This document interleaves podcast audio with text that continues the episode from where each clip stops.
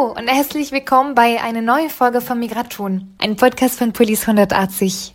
Ich bin Julie und ich habe mich unter anderem im Rahmen meines Studiums der Politikwissenschaft mit den Herausforderungen der europäischen Nachbarschafts- und Entwicklungspolitik beschäftigt und ich arbeite momentan im Entwicklungssektor. Ich bin das erste Mal in diesem Podcast zu hören und das auch gleich in einem neuen Format, das wir gerade entwickeln wollen, die Migratalks. Die Folgen dieses Formats sind kürzer und in der Postproduktion kaum bearbeitet. Sie ermöglichen es uns, Dialoge mit Persönlichkeiten einzufangen, die unseren Weg kreuzen und deren Projekte und Initiativen wir hervorheben möchten.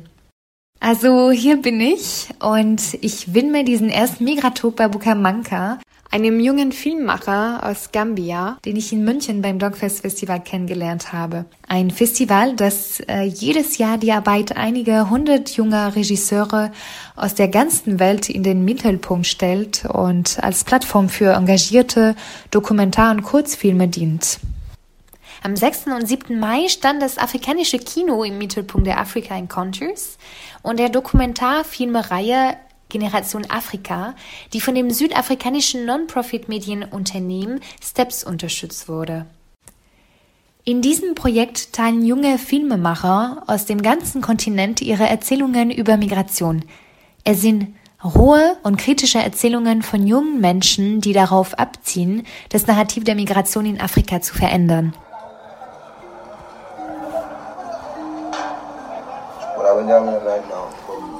Mein erster Versuch ist fehlgeschlagen. Auch beim zweiten Mal ist etwas schiefgegangen.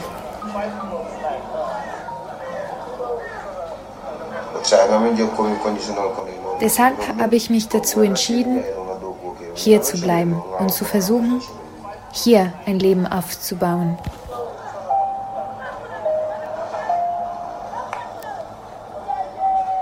Das war ein kurzer Audioausschnitt aus dem Film Home Again. In Home Again, auf Deutsch die Hilfe, stellt Babuka Manka den Weg von Pabi vor, einem jungen Gambier, der zweimal daran gescheitert ist, nach Europa auszuwandern. Zurück in der Heimat verfolgt Babuka sein Leben, das stark von den Erwartungen der eigenen Familie geprägt ist. Der junge Protagonist, Pabi, ist gefangen zwischen dem Verlangen, seine Heimat erneut zu verlassen und dem Wunsch, sich mit finanzieller Unterstützung der IOM, der Internationalen Organisation für Migration, im Rahmen ihrer Rückkehrpolitik niederzulassen. Home Again kann man seit dem 10. Juni in der AT-Mediathek ansehen und daher habe ich Babuka dazu eingeladen, exklusiv bei Migration mit uns über seinen Film zu sprechen. Hi Babukar! Thank you so much for being with us today and taking a bit of your time to present us your work, the short movie Home Again. Um, yeah, the two of us met in Munich and there I got caught by many of your thoughts and that's why I'm very happy we have the occasion today to come back on some of them together.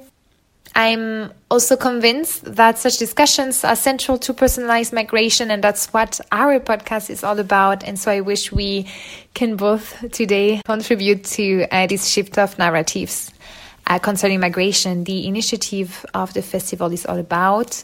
But, but yeah, before we start with your movie, would you like to introduce yourself to our listeners?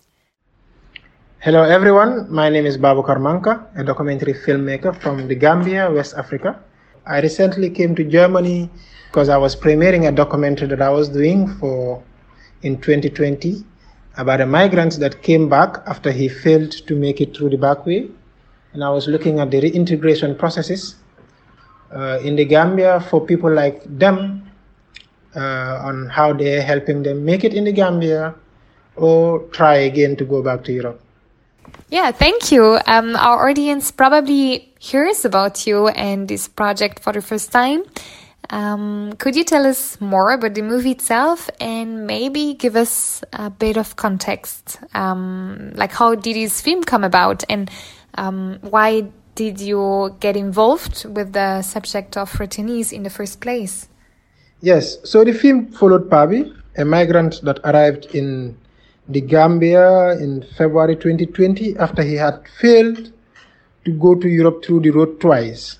Migration is not a small topic in the Gambia. The Gambia is the smallest country in mainland Africa, but one of the largest suppliers of migrants in in in Europe. So there's a lot of almost in every community, every house, there were a lot of people going trying their chances in Europe.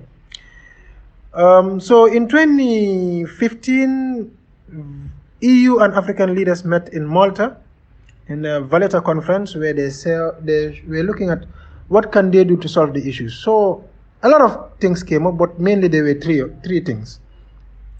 One was to fight the root cause of migration, uh, which was to fight conflict and poverty that was forcing migrants to go.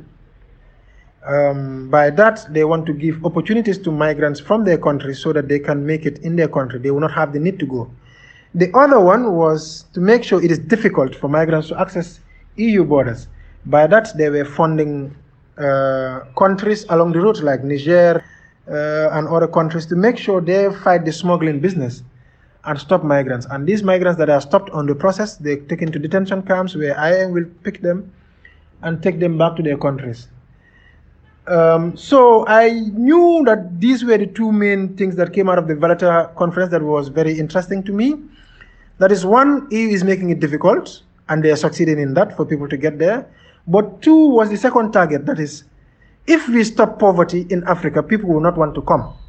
So my motivation was to see if EU monies that was generated in a project called the EUTF, EU Emergency Trust Fund for Africa, which created about 4.9 billion to, to create opportunities for African country uh, for, for, for migrants in their home countries. So I was looking, is that working? Is that stopping migrants from coming? So in 2020, I met Pabi the first day that he arrived in the Gambia. Pabi has been to to through this route twice and failed at both times. So I was looking, since he has tried and tried and failed, he wanted to make it now into Gambia. So I was looking at that EU money that was set in 2015 to make sure migrants, when they come, they don't have the need anymore to come back to Europe. Now they have hope in their countries by making sure that uh, monies are provided for them to st- start a living. So basically, that's that's the documentary I followed. How how policies that we made in Valletta is affecting life of Pabi.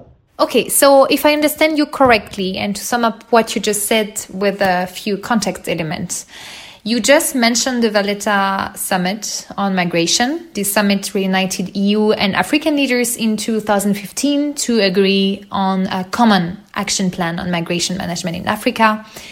This action plan um, involved a set of financial instruments and EU funds to implement these actions. And in parallel, the EU Emergency Trust Funds, so EUTF, um, the, the fund you just mentioned. So this program ended in 2020, but was more or less replaced by other uh, budget instruments as part of the EU external activities. But yeah, basically, this fund uh, financed the joint initiative for protection and reintegration. Uh, this is a joint initiative from the EU and the IOM that was uh, launched to address the root causes of irregular migration and displaced people in Africa. And so, as a partner of the EU, the IOM supports or used to support the implementation of this action plan, in particular with regards to the return policy. And that's what your movie is all about. Like the returnees receive a financial assistance of 1000 euros through these new fundings to serve a personal orientation or career uh, project in the country of origin. But uh, it did not always work according to the plan, and sometimes this financial assistance um, was used to to finance um, very different types of projects, more personal, or um, help families directly, which will actually, in certain cases, even bring migrants back into a form of uh, vicious migration cycle, um, coming back from the beginning and thinking again about leaving Gambia and maybe trying another time and another time. But another dimension of the Valletta Summit um, I would like to discuss with you here is also the shift of narrative about migration. Like we used to have in the past um, a narrative of human mobility, something that was promoted uh, by regional organizations, especially like the ECOWAS, like ECO uh, Uh, but from this summit onwards, of course, it was a pre-existing tendency. Uh, but from this summit, we, we can really see a change of paradigm in the way we are dealing with migration. So we tend to associate uh, migration with um, illegal activities or um, smuggling or trafficking. Something we also heard in Munich was that um, most of the migrants might be not aware about the risks they are taking on the route, and so that's a reason why Europe needs to intervene. Um, so, what what's your opinion on that? Um, would you say that this whole um, problematic also in the Gambia is about irregular migration or human mobility?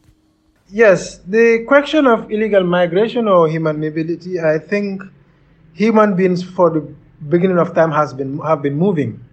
We move to get uh, better chances to, to, to for survival, to run away from conflict. So movement is normalized. But politics and economic uh, phenomena have changed what it means to search for your dreams beyond the borders that are considered yours. Um, but I kind of agree with the process of attacking the smuggling business to make sure migration is safer, is regularized, regularized. But I kind of feel, have a feeling, it's just an opinion, it's not facts. I kind of have a feeling that the process of tackling smugglers is putting migrants' life more at risk. Now, the people that are now paid by since the EUTF, since 2015, they're hiring countries, they're collaborating with countries that have very bad human records, uh, human rights records, to be handling these issues as a tactic to deter migrants from coming. Because when they see how migrants are treated on the route, they might not come. But also the way that they're targeting the smugglers, it's, it's making life difficult for migrants. They're not protecting the migrants. And the migrants, even though they have goals, they're not criminals. They're, they're, they're, they're just seeking better hopes. And if you're from the Gambia, from Africa, where I am from, and see the challenges we have in survival, you will understand why sometimes it is a need to go elsewhere and find better opportunities. So Pabi and thousand other Gambians that have left, we're just looking for opportunities. And through that process, they have to use people that know the route, people that can act, take them to these people, which are smugglers. And then the EU has identified the smuggling business as a, as a target, as a challenge, and they, they want to handle it, which is normal because migration is changing Europe. But the way they are going through it is not very healthy. They are working with people that have very, very low regard for, for human rights in solving a problem that is very complex. So yeah, I uh, it's a difficult question to answer, but I'm not very much of a fan of the process of tackling the, the, the smuggling business. I also remember you said in Munich that um, this is not a film against IOM, but uh, rather a film for families. And you also connected it with uh, the dimension of, um, of dignity.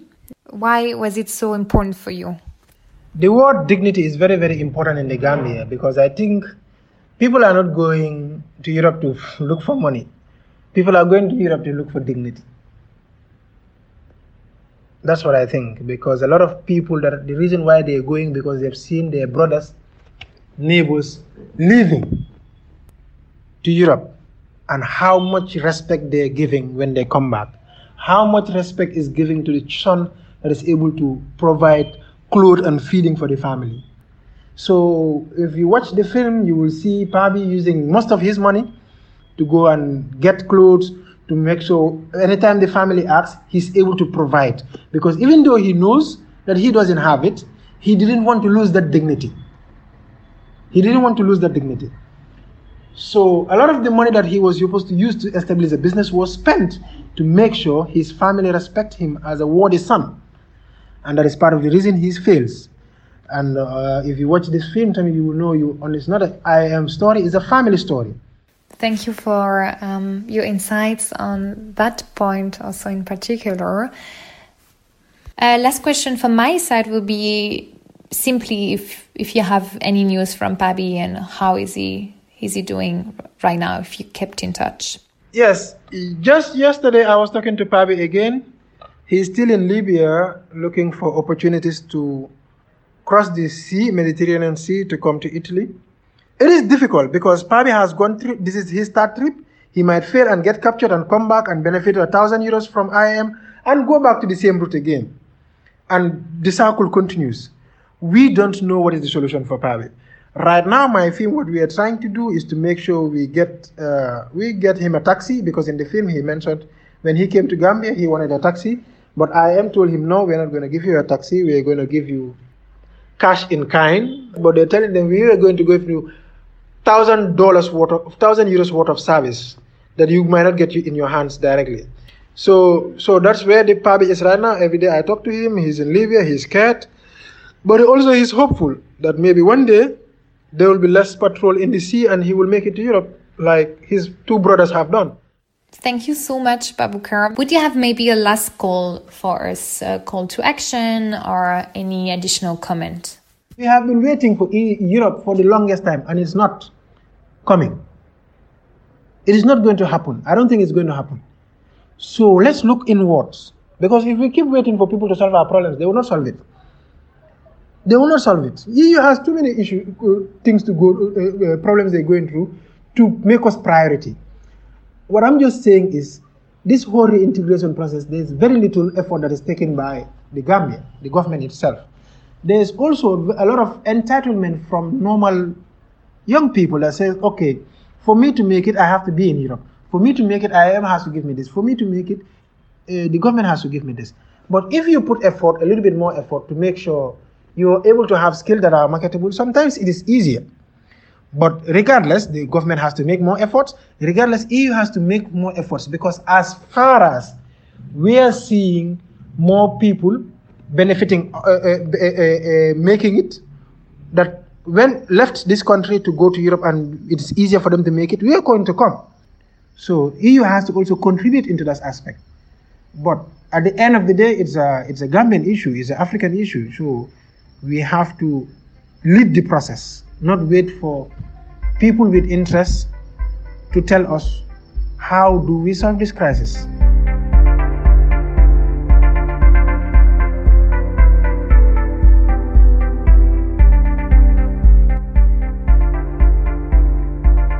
Home Again, auf Deutsch Die Hilfe, ist seit dem 10. Juni in der AT-Mediathek unter at.tv slash Generation Africa verfügbar und zwar mit den anderen 25. Filmen des Projekts Generation Africa Migration neu erzählen. Also lasst uns zusammen die Narrativ zur Migration neu gestalten. Mehr Informationen zu dem Projekt und weiterführende Links findet ihr in den Show Notes der Folge. Und gut zu wissen, aktuell arbeiten wir auch an neuen Folgen zu geschlechtsspezifischer Gewalt, der Strategie der Externalisierung der EU-Grenzen in Niger und der Integration der Geflüchteten aus der Ukraine. Also stay tuned und abonniert unseren Podcast. Bis bald! Das war Folge 7 von Migraton, moderiert und produziert von Julie Courbon. Redaktionsleitung Julie Courbon und Marie Klein. Die Musik kommt von Carsten Spandau. Der Podcast gibt nur die Meinung der Autorinnen bzw. Gäste wieder. Die Verantwortung für die Inhalten liegt bei den Autorinnen. Wir sind ein Grassroots Think Tank für Außen- und Europapolitik. Ideen und Analysen unserer Generation bringen wir durch innovative, partizipative und inklusive Ansätze in den politischen Diskurs ein. In thematischen Programmen und mit neuen und kreativen Formaten entwickeln wir echte Alternativen für eine konstruktive Außen- und Europapolitik.